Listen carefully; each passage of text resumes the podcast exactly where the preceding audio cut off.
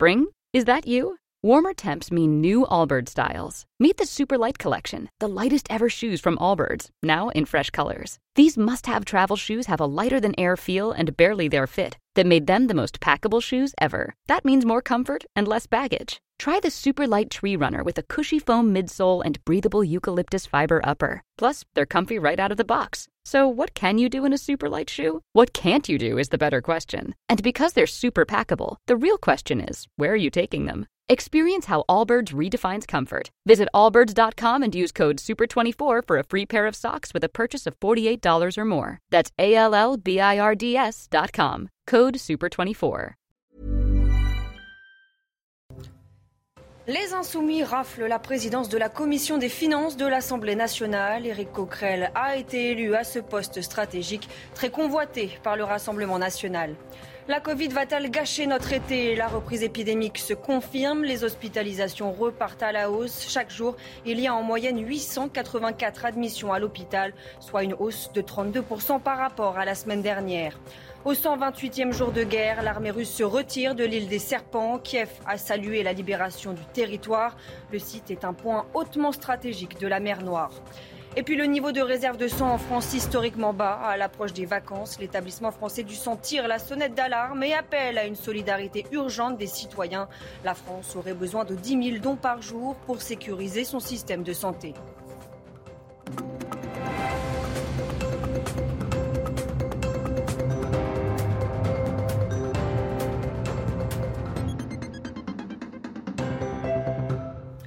Bonsoir à tous, ravi de vous retrouver pour l'édition de la nuit. À la une, Éric Coquerel, élu président de la commission des finances. Le député de la France insoumise l'a emporté face au député du Rassemblement national, Jean-Philippe Tanguy.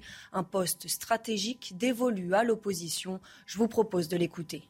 Il était essentiel que euh, la NUP montre qu'elle était euh, la plus grande force d'opposition. Je dis la NUP parce que je suis le président au départ, au départ le candidat même si après je suis le président de la commission de, toute la commission des finances. Mais donc c'était essentiel. Voilà, c'était aujourd'hui que ça se jouait. C'était pas euh, hier. On a euh, on a vu qu'il y avait euh, ce qu'on a caractérisé comme des ententes entre la majorité, y compris avec le Rassemblement national. Aujourd'hui se jouait un enjeu à la fois pour nous, mais un enjeu démocratique. C'était absolument nécessaire et de ce point de vue-là. moi, je tiens à le saluer. Il faut le saluer de temps en temps, le fait que la majorité ne participe pas au vote. Pourquoi c'était nécessaire Parce que ça voulait dire qu'elle ne s'arrogeait pas le, droit de choisir son opposition. Euh, et ça, c'était décisif pour la suite. Elle l'a fait et euh, je trouve ça plutôt positif. Une élection très mouvementée. Il y a eu trois suspensions de séance entre le deuxième et troisième tour. On voit ça avec Mathilde Ibanez. Une élection très mouvementée à l'Assemblée nationale. Éric Coquerel a été élu président de la commission des finances, un poste stratégique très convoité notamment par le groupe du Rassemblement national, qui a tenté d'empêcher le député de la France insoumise d'accéder à ce statut, en souhaitant une alliance avec les Républicains. Je pense que laisser euh, l'extrême gauche de l'extrême gauche à la tête de cette commission, qui est une commission euh, extrêmement sensible, est un euh, signal qui est un signal inquiétant pour l'avenir. Pour le député du Rassemblement national, Jean-Philippe Tanguy, ce résultat est trompé. J'ai dit qu'ils avaient triché dans la présentation de leur candidat et dans le refus de voir que nous étions le principal groupe d'opposition. D'autres députés membres de la NUPES, eux, ont montré leur soutien au nouveau président de la commission des finances. Il n'y a pas eu de, bug. Je vais juste me réjouir euh, du, du, résultat qui est conforme à ce que nous avions décidé. On est aussi très heureux euh, que Éric Coquerel soit aujourd'hui président de la commission des finances, sans qu'il ne manque aucune voix de la NUPES. Ce poste, tant convoité, donne de nombreux pouvoirs, comme celui de convoquer le ministre de l'économie et des finances, ou bien de lever le secret fiscal pour un citoyen ou une entreprise. Mais on sait le faire dans le cadre de la démocratie. Et puis on connaît la date à laquelle Elisabeth Borne prononcera son discours de politique générale. Ce sera mercredi prochain à 15h à l'Assemblée nationale, puis à 21h au Sénat. Le flou persiste toujours concernant un possible vote de confiance. La Covid va-t-elle gâcher notre été? La reprise épidémique laisse craindre le pire. Les hospitalisations repartent à la hausse. Chaque jour, il y a en moyenne 884 admissions à l'hôpital, une hausse de 32% par rapport à la semaine dernière. Regardez les chiffres ce jeudi encore. Plus de 133 000 nouveaux cas ont été enregistrés. En France, la barre des 2 millions de tests réalisés a été franchie en seulement une semaine. Alors à quoi faut-il s'attendre? Qu'en pensent les autorités sanitaires? Valérie Labonne, Nicolas Vinclair, avec le récit d'Éléonore de Vulpilière. Près de 125 000 nouveaux cas positifs en une journée. À la veille des vacances scolaires, le rebond du variant BA5 inquiète. Ce variant d'Omicron est moins agressif, mais plus contagieux. Pour le professeur Jean-François Delfrécy, président du Conseil scientifique, la France va vivre une situation similaire à celle de l'été dernier. Le pic de contamination va être probablement plutôt, il faut être avec prudent, mais plutôt pour fin juillet, ce qui veut dire que le retentissement sur le système de soins mmh. n'est pas encore à son maximum, hein, puisqu'il y a toujours un décalage. Et puis ensuite, les choses vont probablement se calmer pour une série de, raisons. Et, puis, euh, BA5 réapparaîtra. Pour le moment, il n'y a pas eu d'admission en soins critiques et il estime que d'ici une semaine, les hôpitaux auront environ 1500 lits occupés par des malades du Covid. Depuis mardi, le gouvernement conseille le port du masque dans les lieux clos et les transports en commun. Mais les Français restent partagés sur la question. Donc le port du masque, oui, il faudrait peut-être le remettre un petit peu pas dehors, mais dans les, dans les magasins, dans les lieux clos. Oui, je suis prête à le porter et je suis prête à penser que les gens sont capables de savoir s'il faut qu'ils le portent ou pas. J'ai vraiment pas envie de le reporter. non, on n'a pas envie. Exactement. En plus, ça prend tout le visage, on a du mal à respirer. Je pense que c'est pas utile pour le moment. Le virus ne devrait pas gâcher l'été car les Français se sont fait vacciner. En plus de la reprise des gestes barrières, le gouvernement recommande aux plus fragiles et aux plus de 60 ans d'effectuer une quatrième dose pour affronter cette période estivale en toute sérénité. Voilà, selon l'Organisation mondiale de la santé, cet été, il faut s'attendre à un niveau très élevé du nombre de contaminations, et ce, partout en Europe. La présidence française du Conseil de l'Union européenne a pris fin ce jeudi à minuit à Madrid en marge du sommet de l'OTAN. Emmanuel Macron a passé le relais au Premier ministre tchèque. À la suite de Paris, Prague a promis de continuer à mettre au centre de sa présidence l'aide à l'Ukraine. Volodymyr Zelensky a d'ailleurs salué les six mois de travail de la France. Regardez, félicitations à Emmanuel Macron pour la réussite de la présidence française du Conseil de l'UE. C'est devenu historique pour l'Ukraine et toute l'Europe. Ensemble, nous rendons l'Europe plus forte. Voilà les mots du président ukrainien. Le sommet de l'OTAN à Madrid s'est achevé sur des décisions visant à transforcer l'alliance. Cette année, la Suède et la Finlande vont pouvoir lancer leur processus d'adhésion de façon formelle. L'OTAN quitte l'Espagne en ayant renforcé son alliance et prouvé une nouvelle fois son unité face à la Russie. Harold Iman nous explique.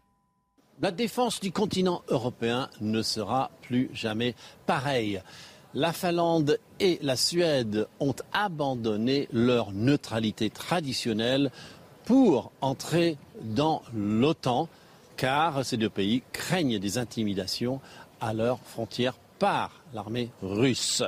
La Turquie, qui à un moment a fait mine de les bloquer, a changé d'avis et ce pays est en quelque sorte réhabilité, ce pays qui est si important pour le flanc sud de l'OTAN en Méditerranée. Joe Biden, lui, va envoyer encore des armes et des soldats sur le flanc est de l'OTAN, c'est-à-dire tous ces pays qui bordent la Russie et l'Ukraine. Et la France, par la voix d'Emmanuel Macron, va faire sensiblement la même chose, avec comme point d'ancrage la Roumanie, où 500 soldats français sont déjà basés et quelques milliers en attente pour s'y déployer en un clin d'œil si jamais l'armée russe se rapprochait trop de ce pays un peu fragile de l'OTAN. On peut dire donc que ce sommet a conclu par une devise simple, pas de victoire russe en Ukraine, mais attention, pas de guerre frontale entre l'OTAN et la Russie. Et le président Erdogan a prévenu qu'il exigerait de la Finlande et de la Suède qu'ils lui remettent des membres du PKK sous peine de retirer son accord. Il n'a pas donné non plus de précision. Stockholm a réagi en rappelant que ses décisions en matière d'extradition étaient soumises à une justice indépendante. Réaction de Moscou à la suite de ce sommet, un nouveau rideau de fer s'abat en Europe. Déclaration du ministre russe des Affaires étrangères lors d'une conférence de presse à Minsk. Sergei Lavrov a repris le terme qui a marqué l'histoire de l'Europe pendant la guerre froide. On l'écoute. Un rideau de fer Je suis d'accord avec Vladimir Mackay. Il est déjà pratiquement en train de s'abattre. Ils doivent cependant faire attention à ne pas coincer quelque chose dedans. Mais le processus est lancé. Sur le terrain, au 128e jour de guerre, l'armée russe a annoncé avoir quitté l'île des Serpents, un point hautement symbolique de la mer Noire. L'armée ukrainienne a salué la libération du territoire, un retrait qui, selon Boris Johnson, montre qu'il est impossible de soumettre l'Ukraine. Je vous propose de l'écouter. Je pense qu'ils ont le potentiel pour renverser la situation. Nous avons vu ce que l'Ukraine peut faire pour repousser les Russes. Nous avons vu ce qu'ils ont fait autour de Kiev et de Kharkiv. Et maintenant sur l'île des Serpents. Je pense que la bonne chose à faire pour nous est de continuer sur la voie que l'OTAN a tracée, quelle que soit la difficulté. Depuis le début de l'invasion russe, près de 6 millions d'Ukrainiens ont quitté leur pays. Beaucoup d'entre eux ont trouvé refuge en Géorgie. Là-bas, ils bénéficient du soutien de Russes opposés à la guerre orchestrée par Moscou. Ils ont même décidé de créer une ONG pour venir en aide à ces réfugiés. Le récit de manière Conan. Ils sont russes et pourtant ils viennent au chevet des réfugiés ukrainiens. Ici, à Tbilissi, en Géorgie, ces opposants russes à la guerre en Ukraine ont fondé une ONG pour aider les Ukrainiens à recevoir des médicaments. Une nécessité pour ces bénévoles. Lorsque vous êtes en Russie, vous avez les mains liées. Les gens protestent depuis un certain temps. Il est évident maintenant que toute manifestation publique n'est qu'une téléportation instantanée en prison et rien d'autre. L'équipe de volontaires est passée en quelques semaines de 5 à 30 personnes et affirme avoir déjà aidé plus de 250 Ukrainiens depuis leur arrivée. Je travaille pour mon avenir, pour que quand j'ai des enfants qui lisent des livres d'histoire et demandent ⁇ Papa, qu'est-ce que tu as fait à cette époque ?⁇ je peux les regarder dans les yeux et dire que j'ai fait les bonnes choses. Alors que la guerre a débuté il y a un peu plus de quatre mois, près de 10 000 Russes opposés au conflit ont fui leur pays. Retour en France où le ministère de l'Éducation nationale va porter plainte après la fuite de sujets du brevet des collèges. On parle d'épreuves qui auront lieu ce vendredi. La fuite a été repérée via des photos des, des sujets circulant sur WhatsApp. Conséquence, les sujets de secours seront utilisés. C'est l'administration d'un établissement qui va euh, recevoir donc euh, sous scellé les sujets. Euh, ces sujets vont être mis sous coffre. Après, si vous voulez, il peut y avoir tellement, j'allais dire, d'intermédiaires que l'utilisation de sujets de secours, c'est pas quelque chose de rare. Hein. très régulièrement, on, observe ce, type de choses à partir du moment où il y a une suspicion de fuite des sujets. À l'approche des vacances d'été, l'établissement français du sang tire la sonnette d'alarme et appelle à une solidarité urgente des citoyens. Le niveau des réserves de sang est historiquement bas. Il est d'autant plus difficile de mobiliser les donneurs durant cette période de l'année. Mathilde Ibanez. Il manque actuellement 20 000 poches de sang pour reconstituer les réserves françaises. Le niveau en France est historiquement bas. L'établissement français du sang a lancé un appel urgent à la mobilisation juste avant les vacances. Là, on est dans une situation d'urgence sur, sur les deux prochaines semaines pour, euh, pour restaurer la situation et éviter de, de, se trouver dans une situation extrêmement critique euh, pour cet été. L'établissement français du sang n'a jamais été dans une situation aussi critique en entrée d'été et rappelle que grâce aux dons de sang, des vies peuvent être sauvées. Avec un don de sang, vous pouvez contribuer à sauver trois vies, puisqu'avec un don de sang, vous pouvez faire, on peut faire trois produits, des plaquettes, des globules rouges et du plasma qu'il y a à peu près un million de patients qui sont traités chaque année euh, grâce euh, à, aux dons de sang. La France aurait besoin de 10 000 dons de sang par jour pour sécuriser le système de santé. Voilà, et puis une liste des points de collecte est consultable sur le site dondesang.efs.santé ou sur l'application Don de sang. Ce qui devait être un rêve s'est transformé en cauchemar pour des Français qui avaient commandé une maison individuelle au groupe Geoxia. La société a été liquidée faute de repreneurs. Résultat, aujourd'hui, les chantiers entamés sont à l'arrêt. Nous avons rencontré Michael et sa famille. Ils avaient commandé une maison de 200 mètres carrés à Moisenay, en Seine-et-Marne. Reportage de Régine Delfour, Charles Baget, avec le récit de Valentine Leboeuf. Je pourrais pas aller plus loin. Je pourrais pas vous montrer. On peut pas rentrer, on n'a pas les clés. Pour Michael, c'est un rêve qui vole en éclats. Il ne peut pas s'installer dans sa nouvelle maison car elle est encore en travaux. Mais la société de construction a été liquidée. Résultat, 1600 chantiers arrêtés ou ralentis partout en France, dont celui de Michael. C'est un chantier qui a commencé il y a un an et demi maintenant et qui est à l'abandon depuis deux mois. On a eu hier euh, la décision du tribunal qui a statué sur la liquidation de Geoxia et qui du coup bah, nous plonge dans l'incertitude quant à la suite de la construction.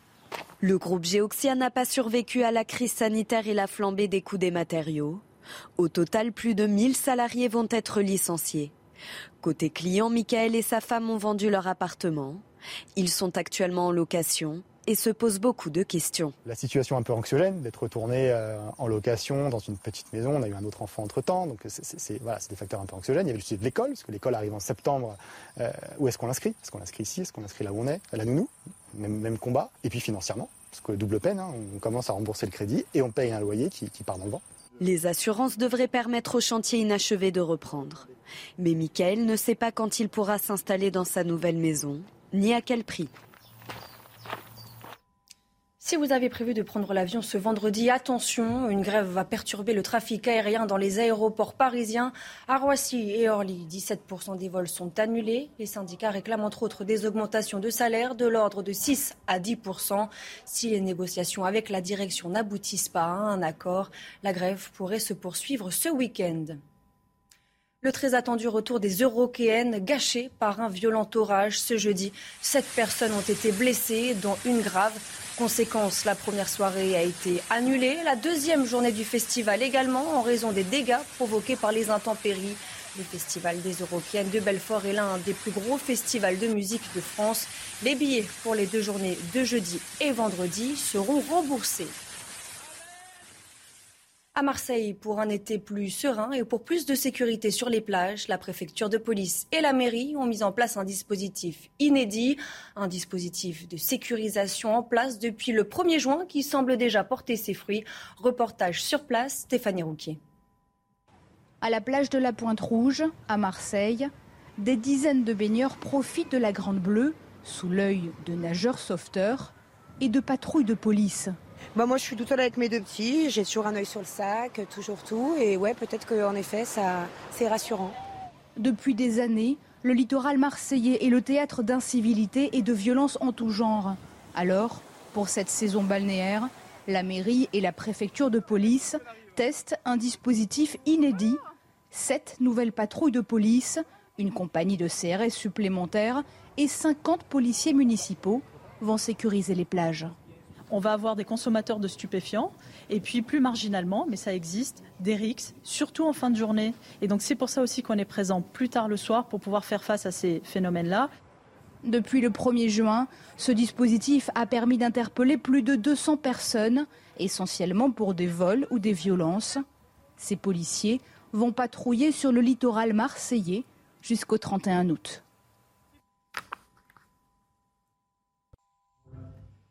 Et on ouvre ce journal des sports avec la qualification de Rafael Nadal pour le troisième tour de Wimbledon. Accroché, l'Espagnol s'impose finalement en 4-7 face au Lituanien Beranki, 6-4, 6-4, 3-6, 6-4.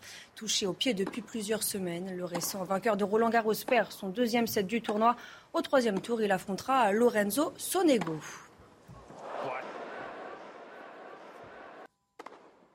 Ah, énorme. ce jeu incroyable. En football, plus que quelques jours avant le début de l'Euro féminin, les Bleus entament leur dernière semaine de préparation avec un objectif, la victoire. Les filles de Corinne Diacre sont-elles prêtes? Élément de réponse avec Anthony Tobelem. L'équipe de France vit ses dernières heures ici à Clairefontaine. Demain, ce sera le dernier match de préparation à Orléans face au, Vietnam. Euh, ce midi, les joueuses de l'équipe de France ont eu le plaisir de déjeuner avec Noël Legrec, le président de la fédération, accompagné de la ministre des Sports, Amélie Oudéa Castera. Tout est au beau fixe, beaucoup de sourires, euh, notamment euh, ce soir lors de la dernière séance d'entraînement avec Corinne Diacre entourée de, toutes ces joueuses. Corinne Diacre qui tire le bilan justement de ce stage ici à Clairefontaine. Tout s'est bien passé. Euh, toutes les séances avec ballon, elles ont été euh, à l'écoute. Il y a de la progression sur toutes nos séances. Il y a vraiment, euh, c'est facile pour moi et pour mon staff de travailler avec ce groupe de joueuses tellement elles répondent présent et un, on parle le même langage et deux, aujourd'hui, on a vraiment le même objectif et on avance vraiment ensemble. Elles auront en tout cas l'occasion, les joueuses de l'équipe de France, de connaître une nouvelle fois beaucoup d'engouement euh, demain soir, puisque le stade de la Source d'Orléans affichera guichet fermé euh, pour ce rendez-vous euh, face au, Vietnam. La suite des événements, eh bien, ce sera un week-end de repos avant de partir mardi du côté de, l'Angleterre et donc de débuter 7 euros le 10 juillet prochain du côté de Roseram. Ce sera face à l'Italie. En rugby, on connaît la composition du 15 de France pour son premier match au Japon. Malgré l'absence de nombreux cadres laissés au repos, les Bleus ont tout de même fière allure avec le retour d'habitués comme Charles Olivon. Deux novices seront titulaires. On voit tout ça avec Raphaël Redon. Fabien Galtier a dévoilé son 15 pour affronter une première fois le Japon samedi. Deux nouveaux vont découvrir le maillot bleu, le deuxième ligne bordelais Thomas Jolmes et le numéro 8 du Racing Johan Tanga. Il y aura aussi un retour dans ce 15, celui du capitaine Charles Olivon, blessé au genou et privé de sélection depuis un an. À la charnière, Fabien Galtier a fait confiance à celle de Bordeaux-Bègle. Maxime Lucu honorera sa première titularisation. Lebel, Penaud et Jaminet seront à la création à l'arrière pour viser une neuvième victoire consécutive, un nouveau record pour les Bleus. Les Insoumis raflent la présidence de la Commission des finances de l'Assemblée nationale. Éric Coquerel a été élu à ce poste stratégique très convoité par le Rassemblement national. Restez bien avec nous, on y revient dans quelques instants sur CNews. Retrouvez tous nos programmes et plus sur cnews.fr.